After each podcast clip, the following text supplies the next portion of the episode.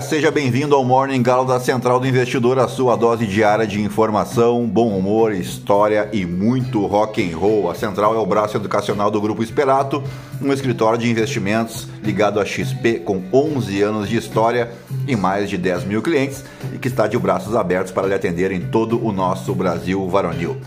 Acesse aí esperatoinvestimentos.com.br e venha conhecer o nosso trabalho.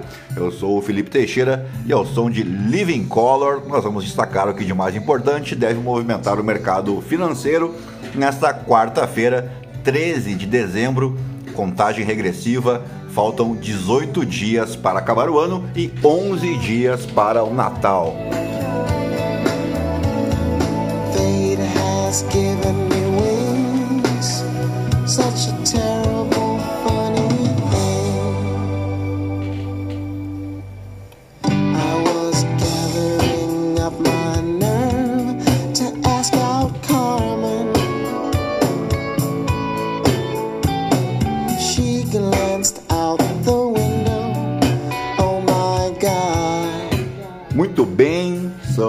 6 horas e 52 minutos, 21 graus aqui em Itapema. Como vocês devem ter percebido, a minha dicção está seriamente comprometida, razão pela qual eu peço desculpas. Estou fazendo um tratamento odontológico e me botaram um negócio na boca aqui chamado levante para corrigir a minha mordida.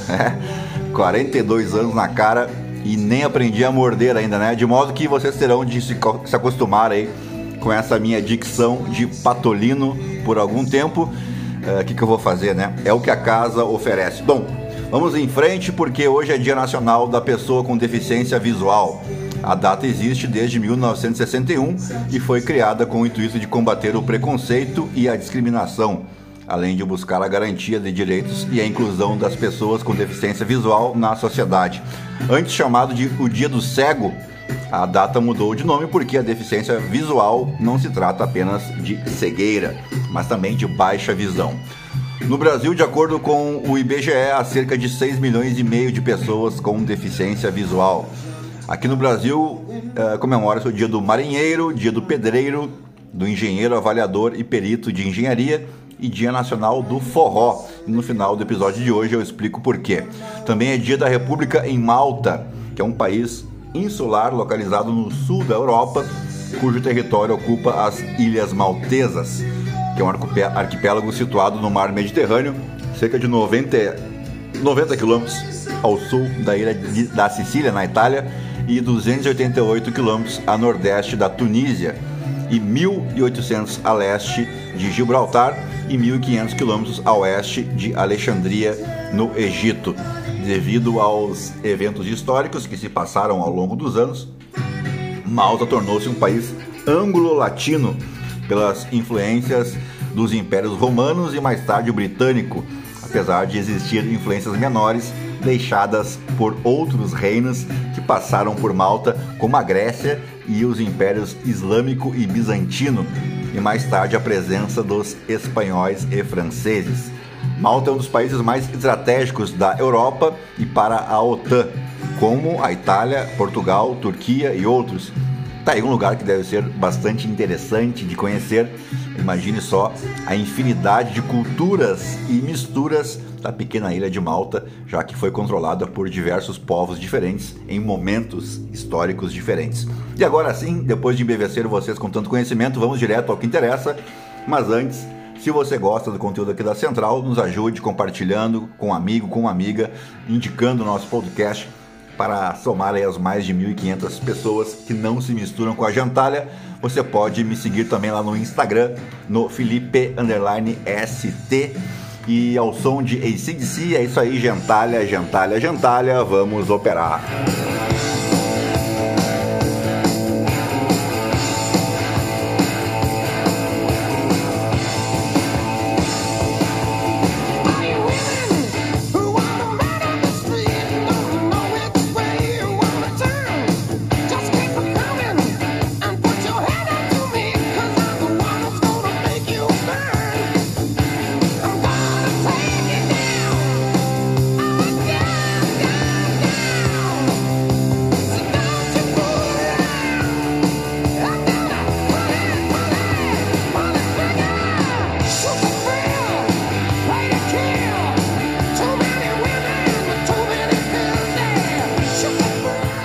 Muito bem, as principais bolsas asiáticas encerraram a quarta-feira em queda, na contramão dos futuros em Wall Street, enquanto os investidores aguardam pela última decisão do Federal Reserve este ano, com dados recentes reforçando a especulação de que os decisores políticos ainda não terão pressa em reivindicar a vitória sobre a inflação. Os índices europeus Stock 600 avança levemente, próximo da estabilidade, a exemplo dos ganhos modestos em Wall Street, depois que o S&P 500 atingiu o maior nível desde janeiro de 2022, nesta terça-feira. Globalmente, o foco está na conclusão da reunião de política monetária do Federal Reserve, embora se espere que o Banco Central mantenha as taxas inalteradas. Os dados mais recentes sobre a inflação nos Estados Unidos levantaram dúvidas sobre a probabilidade de uma mudança agressiva no sentido da flexibilização da política monetária. Os mercados reduziram ligeiramente suas apostas em cortes nas taxas no próximo ano, com o primeiro ainda previsto para ocorrer em maio. A revisão das expectativas de cortes nas taxas mostra que os investidores compreenderam, pelo menos em parte, os desafios enfrentados pelo Fed. À medida que os mercados vão recalibrando as suas expectativas, a curva de rendimentos dos títulos americanos deverá ajustar-se para níveis mais elevados após uma recuperação que pareceu excessiva. Após a última decisão do Fed, o presidente Jeremy Powell lembrou aos investidores que o progresso da inflação virá aos poucos e será instável. O fato de o índice de preços ao consumidor divulgado ontem, o CPI, estar aproximadamente em linha com as estimativas, sublinhou a natureza instável do regresso dos preços à meta de 2%, especialmente no setor dos serviços, que o Fed definiu como o último desafio em sua luta contra a inflação. Com a expectativa de que o Fed mantenha sua taxa-alvo estável pela terceira reunião consecutiva, entre 5,25% e 5,5%, os investidores examinarão cuidadosamente quaisquer sinais de Powell sobre o caminho da política e a atualização das previsões trimestrais do Banco Central. A secretária do Tesouro dos Estados Unidos, Janet Yellen, disse na terça-feira que não acredita que a última etapa para devolver a inflação à meta de 2% será especialmente difícil. A vizinha argentina desvalorizou o peso em 54% após o fechamento dos mercados locais nesta terça-feira e anunciou uma série de corte de gastos nos primeiros passos do programa de terapia de choque do presidente Javier Milei para reanimar a conturbada economia do país. O Banco Central argentino agora tem como meta uma desvalorização cambial de 2% ao mês. Por aqui, o Senado Federal sabatina nesta quarta-feira os nomes indicados por Lula para o STF e para a PGR, o ministro da Justiça, Flávio Dino, e o procurador-geral eleitoral interino, Paulo Gonet Branco. Para que sejam empossados nos cargos, precisam passar pela aprovação dos senadores na CCJ e pelo plenário da Casa Alta, onde precisarão de ao menos 41 votos favoráveis. A votação no plenário deve ser realizada ainda nesta quarta-feira. Dito isso, vamos às principais manchetes dos portais de notícia no Brasil e no Brasil só, né? Ao som de ACDC.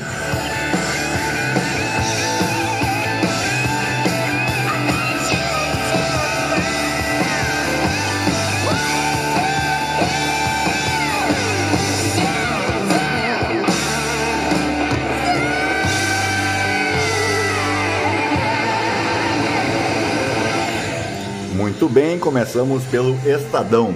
COP tem acordo histórico para transição de combustíveis fósseis, mas não prevê eliminar poluentes. Uh, ah, CCJ do Senado sabatina Dino e Gonê. Veja que horas começa e como vai ser a sessão. Zoneamento de São Paulo, projeto que muda áreas para prédios altos, é aprovado em primeira votação. Entenda. Fundo de 10 bilhões de dólares vai ajudar a abrir canal mais rápido do Brasil para a Ásia via Pacífico. Veja mapa de rotas. Quem é o líder do Hamas? Yeja Sinmar, de soldado a mentor de atentados contra Israel. Pacote de Milley desvaloriza peso e reduz subsídios e repasses a províncias argentinas. Medidas de Milley estão longe de ser um plano para estabilizar a crise argentina, diz economista. A reunião em que Lula pediu calma a Lira e Renan para resolver crise da Braskem. Veja bastidores. Ah, CPI da Braskem será instalada nesta quarta-feira. Servidor da PGR suspeito de envolvimento com PCC é afastado para conter danos. Polícia Federal descobre elo financeiro do PCC e do Comando Vermelho dentro da PGR. Surpreendendo um total de zero pessoas, né? Justiça tributária no Brasil precisa antes de isonomia. Leia o artigo. Vamos para a Folha de São Paulo. COP28 termina com a aprovação de transição dos combustíveis fósseis. Texto final mostra avanço em relação a rascunhos, mas não cita a eliminação de petróleo e carvão. E aí o que, que adianta, né? Dino apontou crise do judiciário há mais de 20 anos e ajudou a criar Conselho Nacional de Justiça. Gonet é incógnita sobre ações penais na PGR após anos de leniência sobre Aras. Remarcações de preços disparam na Argentina com chegada de Milley. Cracolândia registra alta de 43% de frequentadores no segundo semestre.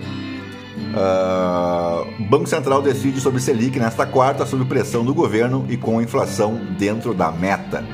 Crítica ao Centrão em documento oficial do PT gera embate em corrente de Lula. Inmet alerta para onda de calor em 15 estados e no DF a partir desta quinta. Fenômeno é caracterizado por máximas de 5 graus acima da média entre 3 e 5 dias. Vamos para o valor econômico. Governo Milei corta subsídios, desvaloriza peso argentino e eleva imposto. Acordo de Dubai é aprovado por unanimidade na COP28. Senado aprova taxar a aposta e retira jogo de azar. Justiça extingue ações trabalhistas dos irmãos fundadores da Cabum. Marina cobra que países ricos assumam a liderança no abandono aos combustíveis fósseis. A Assembleia de São Paulo aprova a reforma administrativa proposta por Tarcísio. O Globo, Bela Megali, ministros do STF miram senadores bolsonaristas na reta final da campanha de Dino. Vera Magalhães, tudo ao mesmo tempo, agora. Anselmo Góes, réu em ação criminal, Monarque é alvo de medidas cautelares após pedido de Flávio Dino. Hélio Gaspari, Lula evitou a frigideira. Dino no STF, governo aposta em até 53 senadores a favor, enquanto a oposição prevê 30 votos contra. O que Flávio Dino já falou sobre drogas, aborto e o próprio STF. Estratégia: a oposição prepara clima de CPI com perguntas sobre 8 de janeiro, enquanto Gonet deve ter menos resistência. Lula tenta evitar CPI e conter Lira e Renan, mas comissão deve ser instalada. Brasil tenta conter retórica de Maduro e diminuir temperatura da crise. Parlamentares defendem derrubada do veto de Lula na votação de amanhã. Poder 360. Países da COP28 concordam em abandonar combustíveis fósseis. Senado sabatina Dino e Gonet nesta quarta-feira. Governo espera arrecadar 960 milhões de reais em leilão de terminais portuários. Pensei que era maior, diz Barroso sobre a rejeição ao STF. Uh, vamos para o Metrópolis. Ministério Público de São Paulo livrou, livrou influencer Renato Cariani oito meses antes da operação da PF. Uh, ah, investigação sobre a mesma denúncia feita pela AstraZeneca contra a empresa do influencer foi arquivada pelo Ministério Público de São Paulo em abril. Depósito de 212 mil reais em espécie levou Polícia Federal a influencer Renato Cariani. Não estou julgando ninguém aqui, né? Tem que deixar a investigação acontecer. Mas normalmente, né? Quem faz a operação com dinheiro vivo, a gente sabe muito bem quem é, né? Que tem uma família muito conhecida na política nacional que compra carro, compra casa com dinheiro vivo há pelo menos duas décadas, não é verdade? Guilherme Amado, o bolsonarista preso pelo 8 de janeiro, diz que não estava em Brasília no dia. É, quem estava lá era eu, né? Vai ver. Mário Sabino, Dilma Rousseff fez por merecer o Prêmio de Mulher Economista 2023. Senti um tom de ironia nesse título aqui. Ricardo Noblar, Lula sem pressa para anunciar o sucessor de Flávio Dino na Justiça. Moraes intima Senado se explicar em inquérito, a se explicar em inquérito do 8 de janeiro. Lula sanciona a lei que taxa offshore e fundos exclusivos de super ricos. Uh, vamos para os aniversariantes do dia. Neste 13 de dezembro, nascia Joaquim Marques Lisboa, o Marquês de Tamandaré, ou o Almirante Tamandaré, que pode ser que seja nome de rua aí na tua cidade, né? E tu não deve nem saber por quê. Uh, pois saiba que ele foi um militar da Armada Imperial Brasileira, onde atingiu o posto de almirante. Ao longo da sua carreira, que durou 60 anos, ele participou da Guerra da Independência do Brasil, nos conflitos internos subsequentes no período regencial e mais tarde das guerras do Prata e do Paraguai. Pelos serviços prestados à sua pátria, foi feito marquês e mais tarde foi escolhido como patrono da Marinha do Brasil e o seu nome se encontra no livro de Heróis da Pátria. Quando da proclamação da República, em 15 de novembro de 1889, Tamandaré posicionou-se ao lado do imperador Pedro II e solicitou permissão para lançar um contragolpe, mas o imperador não permitiu. Dois meses depois, em janeiro de 1890, Tamandaré reformou-se com o posto de almirante, depois de quase 60 anos ao serviço da Marinha e da sua pátria, e hoje é patrono da Marinha, armada que já batizou vários navios em homenagem ao seu ilustre marinheiro. Também aniversariava hoje Luiz Gonzaga do Nascimento. E esse você sabe, né? Foi um compositor e cantor brasileiro, também conhecido como o Rei do Baião, considerado uma das mais completas, importantes e criativas figuras da música popular brasileira, e é por isso que hoje é o Dia Nacional do Forró. Cantando acompanhado de sua sanfona, zabumba e triângulo, que é o conjunto básico dos cantores de baião, que ele mesmo definiu, o Luiz Gonzaga levou para todo o país a cultura musical nordestina, como o baião, o chachado, o shot e o forró pé de serra. As suas composições também descreviam a pobreza, as tristezas e as injustiças da sua árida terra, o sertão nordestino. Luiz Gonzaga ganhou notoriedade com, com as antológicas canções Asa Branca, Juazeiro e Baião de Dois. Ele é pai adotivo do músico Gonzaguinha, uh, e influenciou outros artistas da MPB, como Geraldo Vandré, Gilberto Gil e Caetano Veloso. E falando aqui do sertão nordestino, lembrei da pérola do nosso inelegível, que diz que a migração nordestina é culpa do PT, né? Que os petistas, os nordestinos vêm para São Paulo uh, por conta da dificuldade criada pelos governos de esquerda no Nordeste.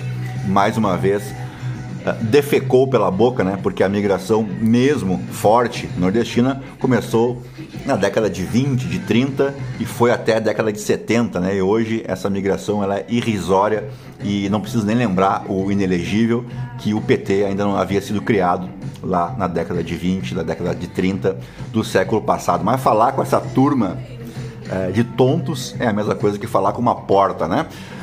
Vamos aos fatos históricos no ano de 1865, no contexto da Guerra do Paraguai, o Paraguai declarava guerra ao Brasil. E a Guerra do Paraguai, você sabe, foi o maior conflito armado internacional ocorrido aqui na América Latina e foi travada, não custa repetir, entre o Paraguai e a Tríplice Aliança, composta pelo Império do Brasil, da Argentina e do Uruguai. E ela se estendeu de dezembro de 1864 a março de 1870 e é também chamada Guerra da Tríplice Aliança ou Guerra contra a Tríplice Aliança. No, na visão paraguaia, obviamente, o Brasil ganhou definitivamente os territórios disputados ao norte do Rio Apa, hoje parte do estado do Mato Grosso do Sul. Já a Argentina ganhou de forma definitiva a disputada província de Misiones e todos os territórios disputados ao sul do rio Pilcomayo, que atualmente constitui a província de Formosa o Paraguai perdeu permanentemente suas reivindicações territoriais, que somam quase 40% dos seus territórios reivindicados antes da guerra. Ao todo, mais de 400 mil pessoas morreram durante a Guerra do Paraguai, 300 mil deles entre civis e militares paraguaios. E segundo alguns historiadores, isso correspondia a dois terços da população paraguaia à época. É mais de 60% da população foi morta na Guerra do Paraguai sendo que hoje uh, o Paraguai concentra uma população de aproximadamente 7 milhões de habitantes. Uh, e é isso, né? Vamos em frente, fechar o Morning Galo dessa quarta-feira. Mais uma vez peço desculpas aí a, a minha dicção que está bem ruim, bem comprometida, mas eu preciso realmente fazer esse tratamento e escolhi fazer no final do ano para atrapalhar o menos possível a criação desse conteúdo, tá? Mas realmente estou fazendo o máximo esforço possível, estou com bastante dor aqui uh, na boca, né? Mas uh, não podia deixar de fazer o morning call de hoje para vocês, tá bom? Um grande abraço, tenham todos um bom dia, uma super quarta bem interessante para a gente acompanhar. Fiquem na companhia de Midnight Oil e eu volto amanhã. Tchau, fui!